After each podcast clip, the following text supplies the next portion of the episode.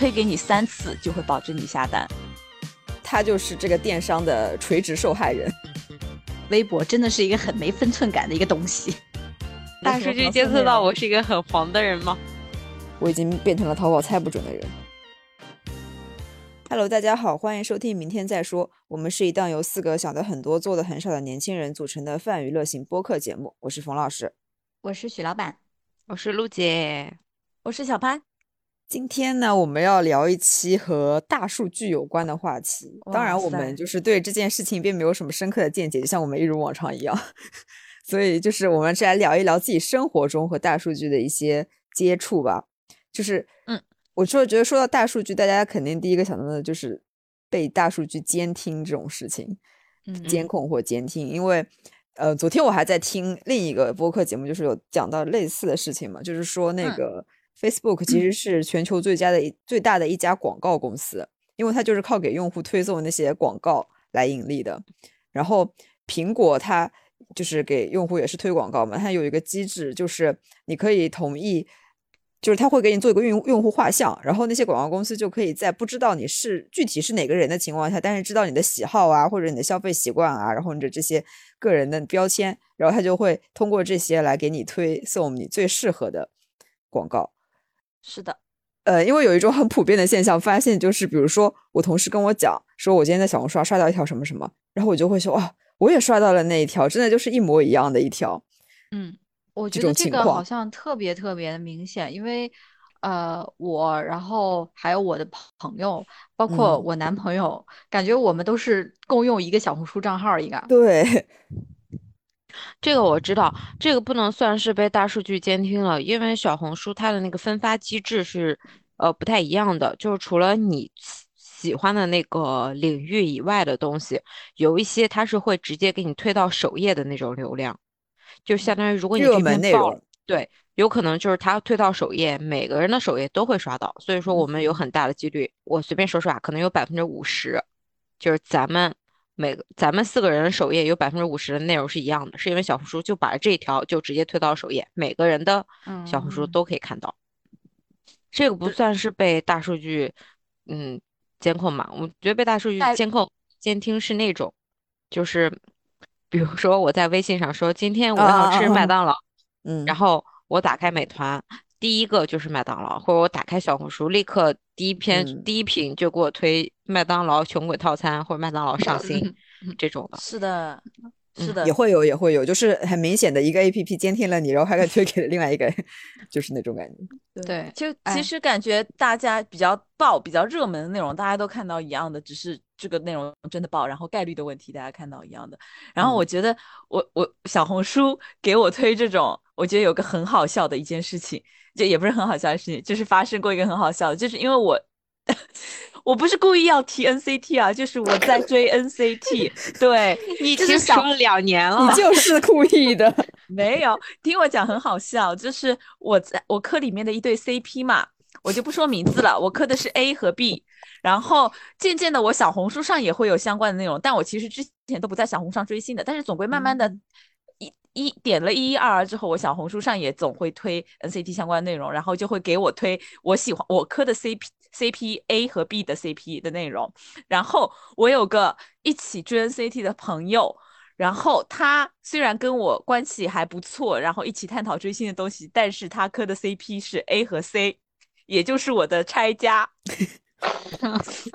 但是小红书不智能的就就是他经常会在他的首页被推到我的 CP 的内容，然后他还要发给我，然后其实我也都会被推到一样的内容。就我们俩 磕拆家 CP，但是小红书给我们推一样的内容，但是他他磕到 A 和 B 的视频再发给你，那下一次他的小红书首页会有更多 A 和 B 的对对是的，所以所以他发了两次给我，然后他每次发给我都说哦，嗯，小红书也推给我了，我也我也被推到，他说我就是我，他说我每次刷到我又想分享。看到了，分享给你，但是我又很非常非常害怕，我点了之后，以后一直给我发我拆家的视频，肯定的，真的，就是小红书又智能又不智能哈，这个大数据不是万能的。是的，这个我也深有同感，就是我觉得小红书的那个关联推送，就它的关联性太强了，就是你但凡点开了什么内容东西，它就铺天盖地给你推。就是对，前段时间，呃，就是不是那个嗯宠物的事情嘛？就你们知不知道？就是说，呃，有些人可能会偷偷的给那个宠物的粮的快递扎洞，然后就是的，之类的吧。然后我就是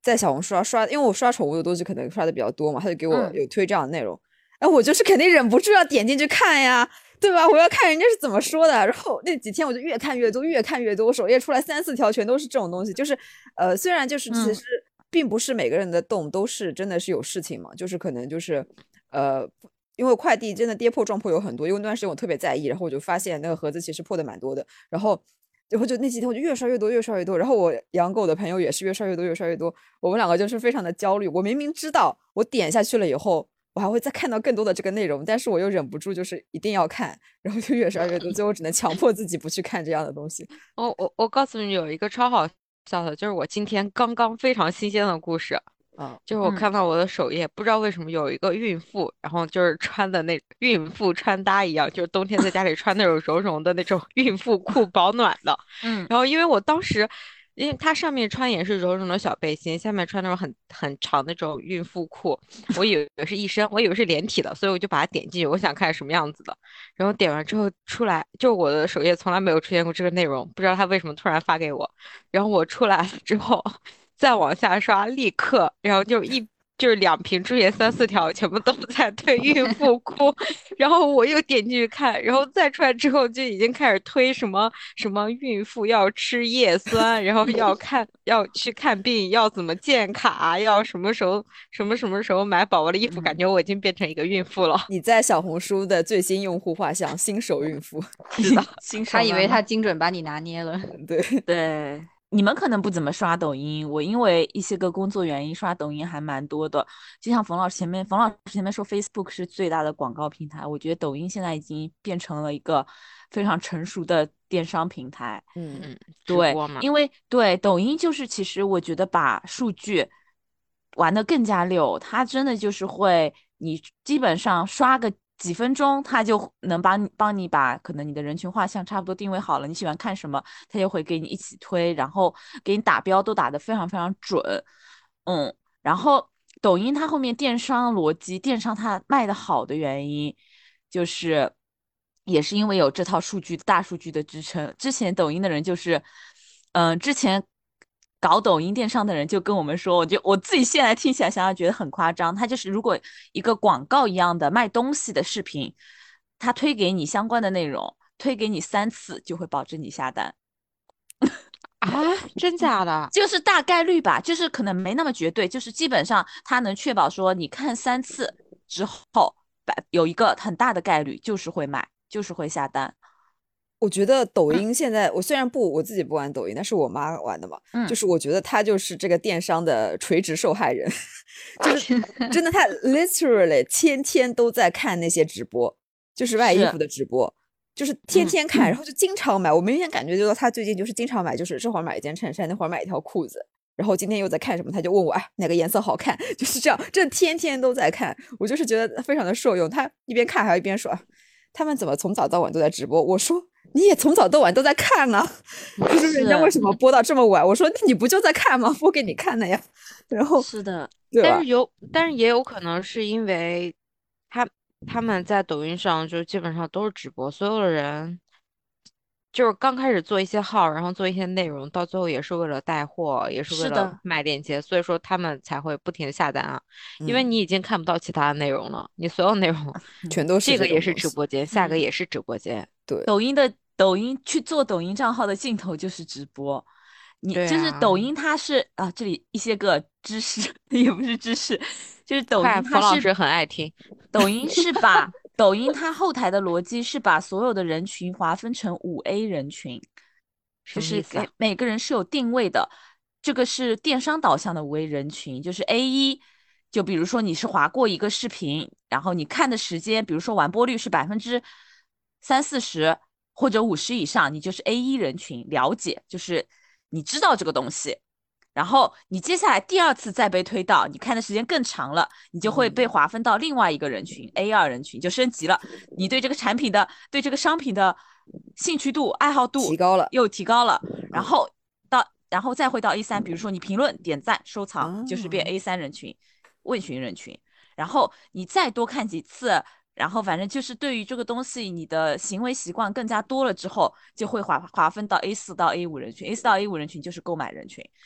基本上你被归到 A 四，它后台逻辑就是给你再推几个相关内容，再推几个你后居打后台数据打标的你喜欢的类型的视频内容。你可能 maybe 喜欢软一点的，你有可能有的人会喜欢更加就是那种讲的非常抓人眼呃抓人，讲的非常声嘶力竭的。再推给你，你基本上就是购买人群了。哦，就是我觉得突然想到一个很好笑的，嗯如果就是有些人听完了我们这期节目，应该会有一个猜你想搜传播与新媒体 lecture，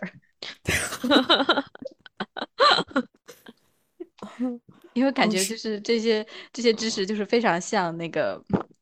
在就是读传媒的学生，然后会上的那些课讲的东西一样。对对对，就是一些个事例，然后开始出一个，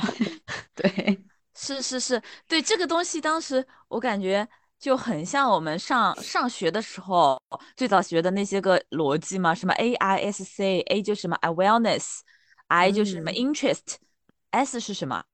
不知道了，你们广告人忘了。对 对，还随机抽查呢。对，就是类似于这种东西，而且就是就以前上学的时候学这些，觉得感觉像是他们传学教营销、教传媒的人包的一个理论。现在想想是真的有用的，嗯很 work 的一个东西。嗯，但这样子我觉得很奇怪，就是那抖音它的逻辑就是一个电商逻辑，那它就不是一个短视频平台啊，它马上就变成啊一个电商平台了。抖音抖音它给自己的定位是兴趣电商，哦，对，他就要一直说自己是兴趣电商。对，不是普通的电商，普通的电商，淘宝的这种电商是你可能是有需求去的，但嗯抖音它是它想要包装的概念是你上来是刷短视频的，但是你看一些短视频，你对这个东西喜欢，你慢慢的真的喜欢了它，产生了兴趣，最后达成购买。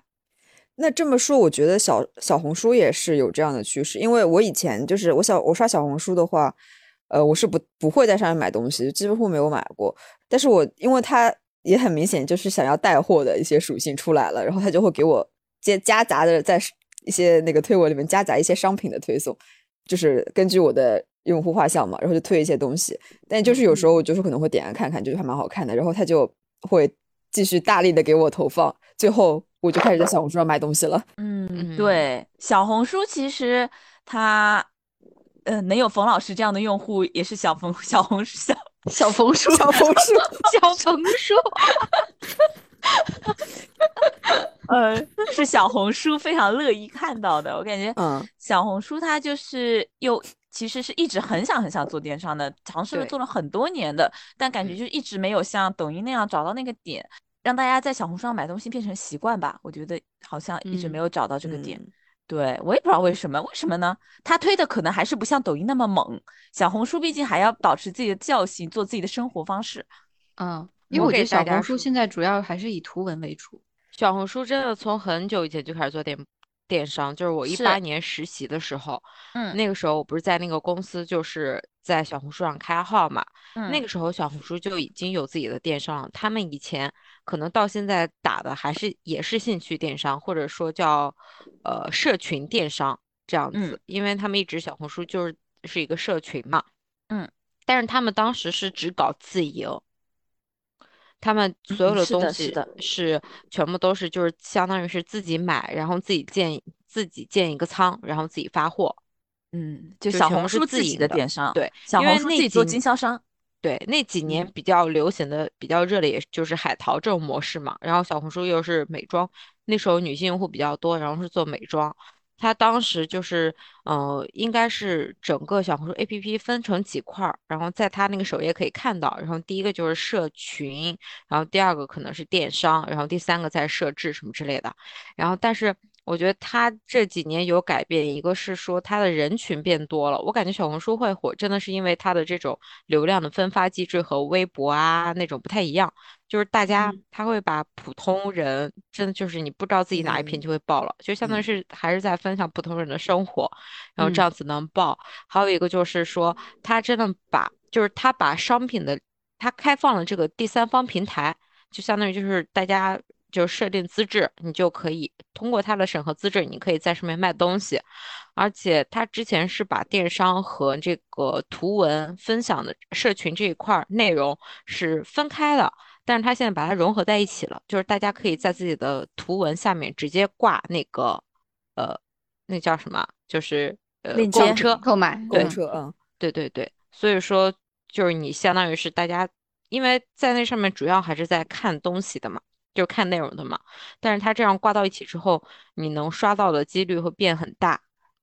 就可以。嗯而且它这种模式和抖音啊，就是大家现在比较习惯、比较习惯的消费模式也差不多，所以说你就顺手顺手带一件喽。对，对因为小红书它卖货就是比较，我觉得比较特别的地方，就是它有时候你那个帖子看不出来是在卖东西的，就它可能嗯就是在分享一个什么事情，然后就突然看着看着下面就是开始卖东西了。那都是软文，那个不嗯算是。对对，对，那不算是在小红书上真正卖东西，那只能说软文。我我昨天还看到一个呢，这两嗯天还有点火的一个事情，就是那个什么年糕厂的女儿，就是那个女生发了一个发了一篇文，就说她爸爸妈妈开的那个在什么浙江开的那个年糕厂，然后什么爸爸妈妈一天晚上突然告诉我说不干了，因为什么呃原材料太贵啦，人工太贵啦，然后他们的东西质量都很好，但是没有做营销啦什么之类的，嗯卖不出去了，然后哭。然后那篇就有流量，好多人就在下面问他，说是哪个哪个厂子，什么什么之类，在哪里哪里能买，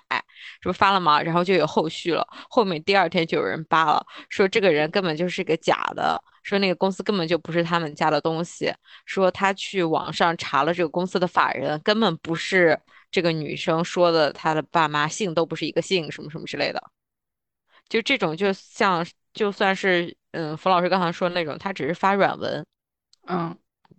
这种还嗯挺多的。我经常在小红书上刷到，一年四季卖水果，还有卖大闸蟹，还有卖杨梅。然后我还真的加过那个人买杨梅，他说自己卖杨梅很便宜，但是我加了微信问他，发现很贵，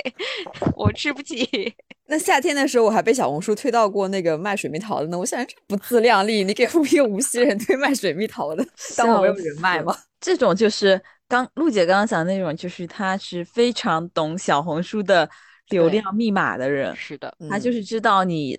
可能配他的那张配图，可能也是精挑细选的。你可能看着是一张随意的图，他可能也都是精挑细选，那些个文字的组合、标点符啊号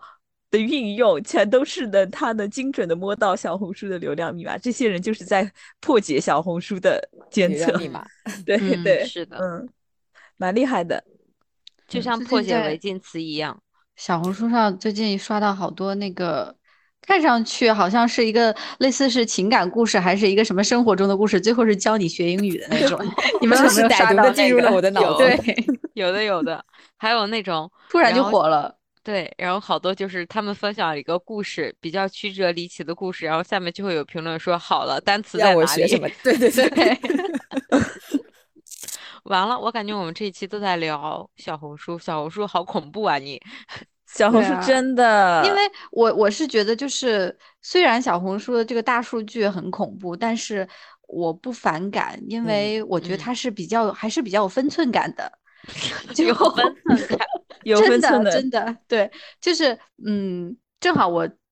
最近有一个例子，就是呃，我妈妈前两天到香港来来看我，然后他飞机起飞的那一天呢，他跟我说登机了，但是就是后面他又跟我说，他说没有准时起飞，他说延误了，但是不知道是什么原因。后面呢，因为他就是呃。后面因为他那个飞机延误了嘛，我就是要接他嘛，所以我就是在查他那个飞机具体是什么时候落地的。我把他那个航班到呃 Google 了一下，就是是看一下什么时间落地，然后后面是延误了大概有一个半小时是这样。但是这是一件小事情，然后我也没怎么想。但第二天早上我在刷小红书的时候，首页立刻给我推了，就是。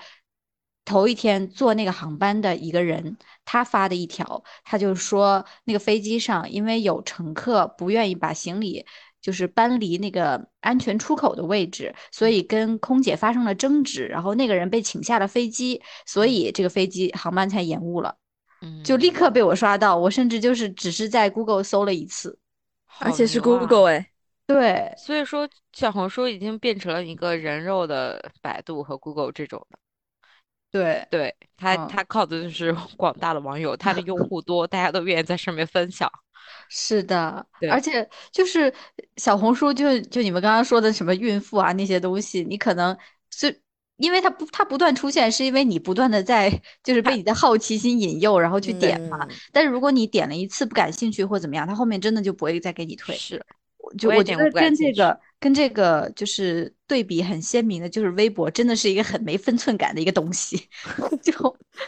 我经常 就在微博不知道点了多少次不感兴趣，它还是会给我嗯推。对啊，哦微而且而且那个微博的广告真的是超恶心，嗯，他现在都会在评论区里边就是插入广告。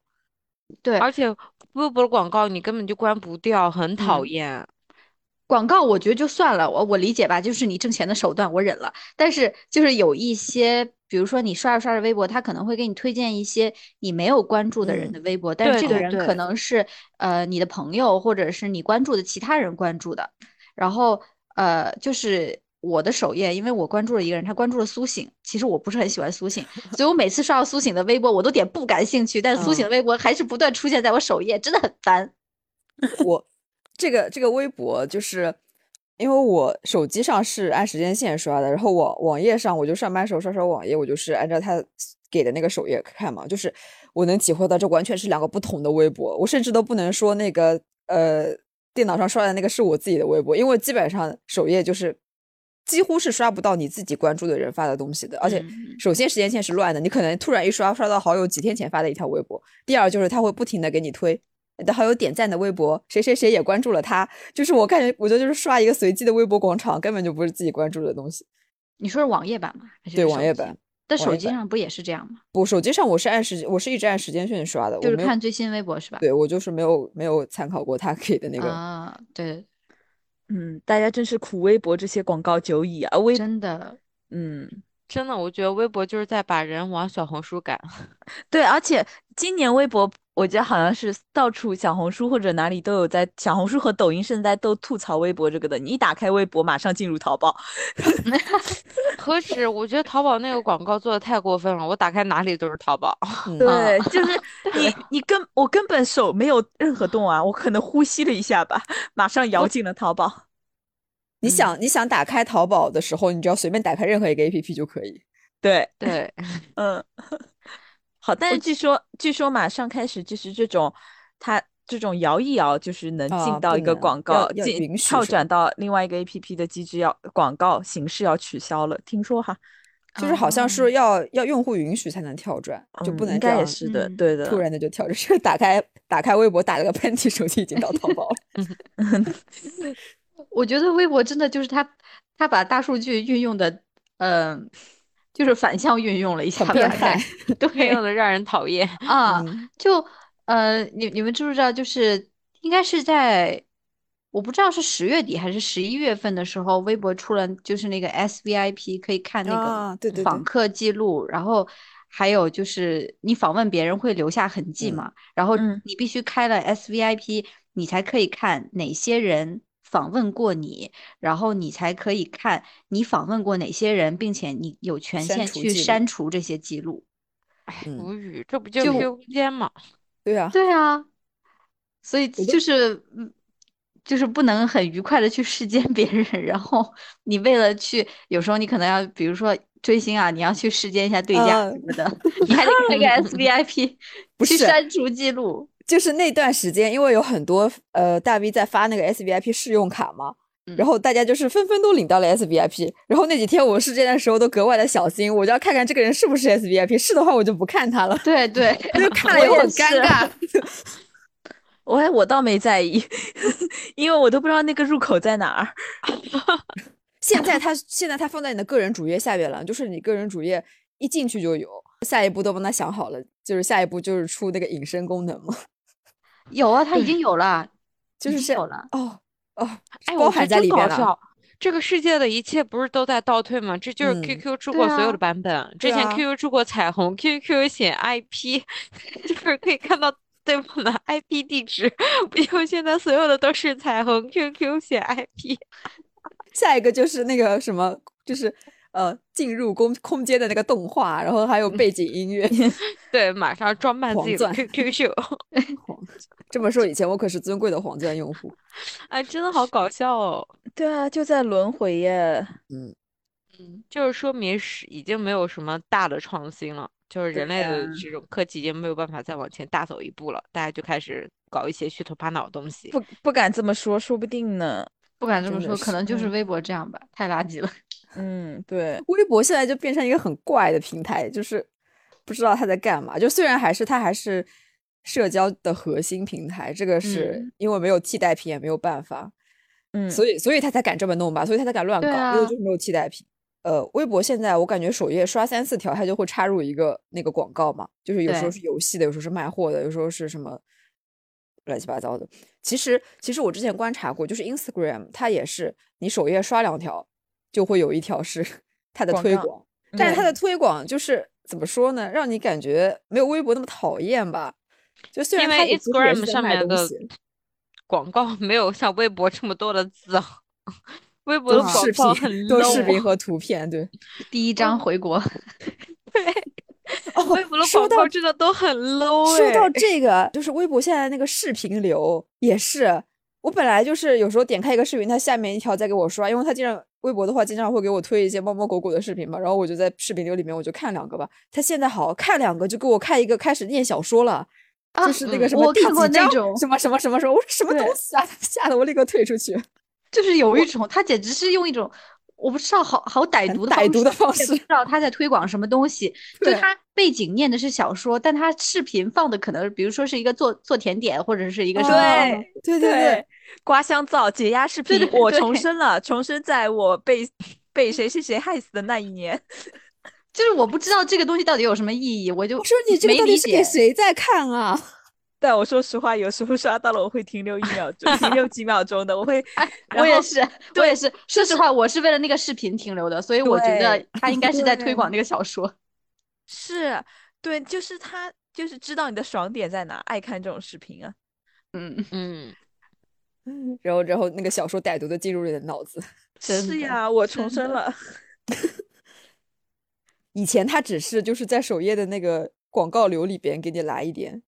就是那段时间不是很流行那个什么呃什么夫人怎么样啦，什么什么老爷啊夫人已经被人吊在城楼上三天了，就是那种。对对对，哦，他认错了吗？没有，他死了。我倒背如流啊，看都是谁在？看？到底是谁在看？真的，我在看。原来是你。我跟你说，就在我们聊天的过程中，我打开了微博，然后我的第三个帖子就是微博插播的广告，广告嗯就是那种小说的，上面写是这么不想给本官生孩子，他瑟缩着。大人活错了，男人一把将他扯入怀中。既然如此，那让我看看你的诚意够不够。微博每天都给我推这种东西，嗯，受不了了。但有时候我真的会看啦。好，你你会看那个小说，就是文字是吧？你看，又来一个，和男友分手后，我和他弟弟好上了。但小红书上也有很多这种的哎。我觉得你是不是就是因为你有看，所以你对推的这个比较多。其实我首页我刚刚刷了一下，我是基本没有的，我基本上都是这种购物的，然后游戏的，哎嗯，真然后一应该些沙雕。视频。我现在往下刷，刷到广告全部都是这种，但其实我嗯看的也不多，我不知道为什么会有这么多哎。你的小红书不是小红书吗？不是我的，这是微博啦。你说到这个，我就给大家讲讲我的小黄书的故事。怎么说？大数据监测到 你的大数据监测到我是一个很黄的人吗？怎么回事？我对天发誓，我真的不知道怎么回事。当天就是突然，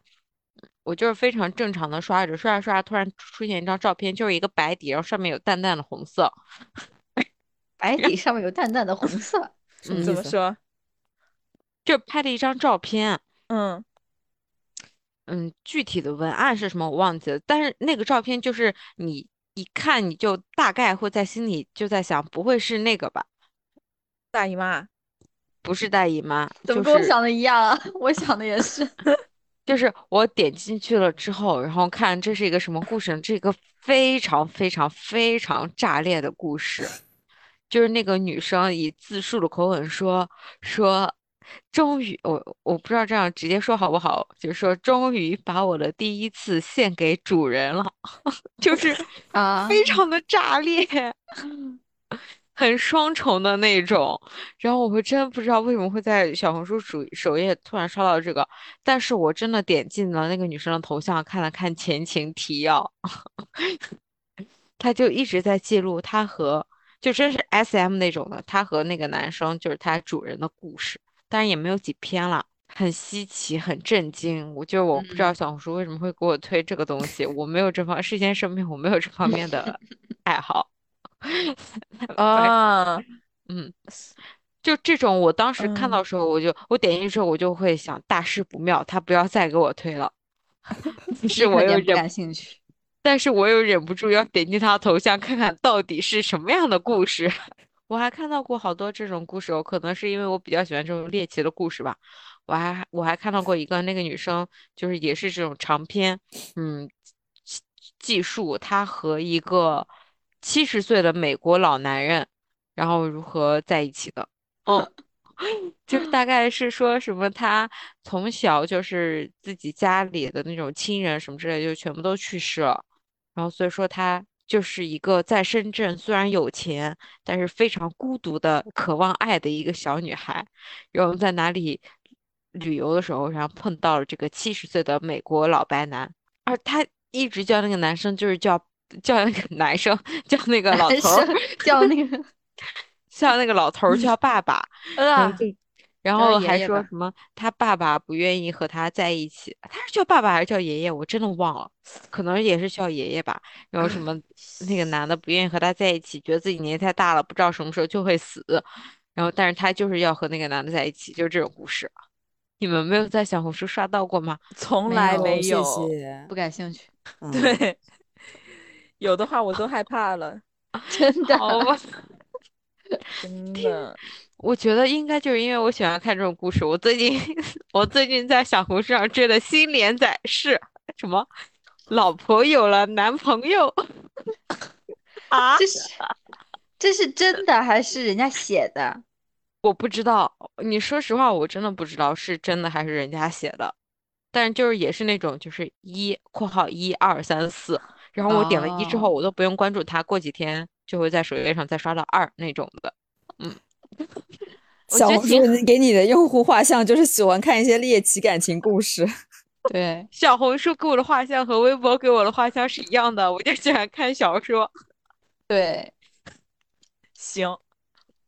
就是像微博给你提供一些，就是，嗯、那种那种类型的小说叫什么？厕所文学。对，小红书给你对小红书给你提供一些知猎奇音故事哈，知音。微博是故事会，小红 书小红书是知音。知音。嗯，真的但但但我是真的完全没有刷在小红书上刷到过这种哎。嗯，我也没有。我的小红书上就是猫狗，然后每次麦当劳出新品，它没出呢，我已经在小红书上刷到了。不管是它的吃的，还是那个就是送的赠品什么的，我的小红书比较时尚，我只能这么说。小红书比较时尚。嗯，我觉得其实我我也是有从这些个东西里面得到一些好处的。就淘嗯宝上面猜我喜欢，真的猜的挺准的，我只能这么说。我嗯基本上想买什么东西，我一开始可能都不太会去搜索，因为我觉得搜索出来的前几位大概率都是广告。嗯就是买的大品牌的，比如说我收纸巾，就是最近哪家哪个品牌的广告投的多，就在前面。我搜衣服、卫衣可能也是的，那反而猜你喜欢，真的会给我推一些乱七杂杂的各种乱七八糟牌子的，我猜的挺准的。我提问，那个淘嗯宝的猜你喜欢在哪里啊？就是主首页主页哦下去就是啊，哦，就是首页下面的那个。啊对啊，就我不知道那个是猜你喜欢，我我我刷过，但是我在淘宝的购物习惯真的就是就是在那个上面搜搜索框直接打，直接打我要搜什么，然后拉进再看，直接看。但是，但但是我要说，就是，呃，就是这样的话，其实我们就可以进入下一个话题了，就是怎样整顿或者是利用大数据。因为我就是在淘宝上想买东西的时候，我也是跟小潘一样，就是我搜索，我可能比如说我想买，嗯，件卫衣，然后我就搜索卫衣或者加入我想要的条件，我大概就这样刷一刷，然后没有满意的我就放着，然后再过段时间过两天再去猜你喜欢，他就会开始给我疯狂的推卫衣，我就可以去里面挑。但是我现在觉得淘宝的这个推送好像也不是特别的精准，因为我已经很久感觉没有在他的猜你喜欢里找到我心仪的东西。我真的我自己已经在搜索里看了很久很久，我的意思就是我找不到呀，你给我推一点我喜欢的吧。结果他还是没有给我推到我喜欢的。他猜的不太准，猜你猜的不太准。我已经变成了淘宝猜不准的人。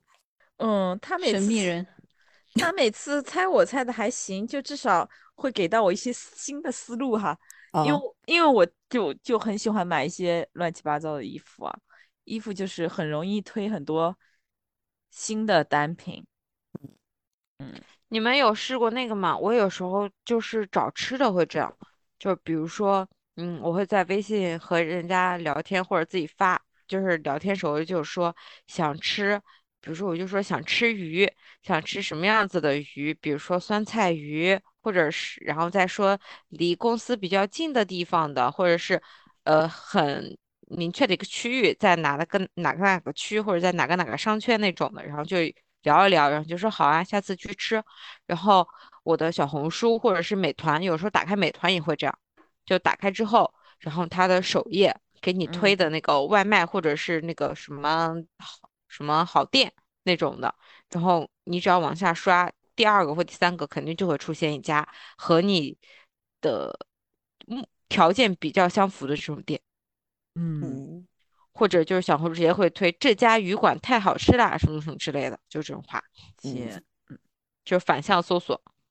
是的，我觉得大家应该都会干这样的事情，就是既然你既然你喜欢给我推，我就让你多推一点，我就让你给我推点我喜欢的东西。推一点我喜欢的，不要你猜，我告诉你。对啊，反正你确实要做这个消费的嘛。它虽然可能让你消费的更加频繁、更加勤快了，但确实猜的挺准，我只能说猜得挺准。但其实还好吧，我我感觉它没有让我的消费变多，因为我感觉我看这种广告都快看麻木了，嗯，就是看了之嗯后我也不会有那种嗯这个很好要买的欲望。就我只要一看到这种下面带呃挂购物车啊，或者是说那种软文的话，我内心就会有一点警惕，就我就知道哦我这个东西要干嘛的，我就不会买了。不太相信的。嗯，啊，不会像就是就像我奶奶用快手一样，她在上面就是看那那些直播，然后卖那些吃的东西，他就就问我，他就说这个东西怎么看起来这么好吃啊？他说赶紧买一个，赶紧买一个，但其实是实际上不就也那样吗？对嗯呀，我我天呐，我老了，我我现在已经是跟你奶奶这样的人了。嗯，我在抖音上非买非常多吃的，就是那那些人讲的，然后试吃的，我都觉得会觉得很好吃，感觉而且又不贵，二十几块钱，三十多。对对，是的，我给你们讲讲讲看，我在抖音上买过的东西好吗？就是什么话梅黄，然后还有什么说还有一款话梅是什么叫还魂梅，然后我到现在都非常记得他那个视频的内容，就是一个人说这个话梅非常好吃，然后是什么呃飞往。哪里哪里的航班上头等舱里面必备的小零食，然后我大概真的是看了四五次这样的视频，我知道他是在精准打击我，但我就是承受不了，我就买了。嗯，对啊，就是难怪难怪你的小红书这么的时尚，你的抖音也很时尚，给你推的都是航班头等头等舱必备小零食。哎呀，他他其实都是为了骗啦这个视频，不一定还买说不定真的。嗯，对啊，就还买过很多乱七八糟吃的。我在小红书也就是买过吃的，我就我就看到首页突然给我推了一个欧包，然后我想说我早饭反正要吃点东西，我就买了点，但是还好还蛮好吃的。挺好的呀。我觉得大家在小红书和抖音应该买的也是就是那种顺手带一件，就价格肯定嗯不会很贵啦。嗯对对对对不，嗯，嗯，百元内嘛，真的全都是对，真的全都是一百块以下的东西。就是相当于是一个你觉得可以损失的一个价格。就如果它不好也没关系。对，嗯，嗯嗯，我还在抖音上买过，就是给帮助流浪狗狗捐款的那种。哦，我也买过。对他就是说，反反正他首先吸引你的视频，可爱的小狗，或者是可怜的小狗，然后讲 放了一番，讲到最后你就点击小黄车，这个东西这这个里面下单了，你是不会收到东西的，就是捐款啦。嗯，我也是买了一些的，然后后面我发现那个账号不见了，行 我只能说行。我之前看到，呃，嗯也是小红书上的一个人分享的，就是说他说他的抖音就是怎么让自己的抖音变得有意思嘛。他就是说，不管抖音给他推什么，他都写嗯不感兴趣。抖音反正问他满不满意，他就写不满意，然后抖音就会非常努力的给他推一些更好玩的，就是更有意思的东西，抖音在努力让他满意，然后他就会偶偶尔就是这样给他两次一两次满意，然后 抖音就会就是就是感觉他哦，你原来喜欢这个，然后我就给你推我真你真的感兴趣的东西，就是不会对他为所欲为。天呐，那真的是狠狠的 PUA 了抖音对，哎就 PUA 大数嗯据。反向操作。嗯，下嗯次试试。好，我也试试。我最我我我在抖音上点的不感兴趣的是真的不感兴趣，我真的很就是刷到有的抖音上故意扮丑的那些人，我真的都都下，有时候感觉就想把手机扔掉，狠狠不感兴趣。对，狠狠的不感兴趣下去。其实我觉得我们是不是可以说，就是就是大数据这些东西，不是跟隐私也有关系吗？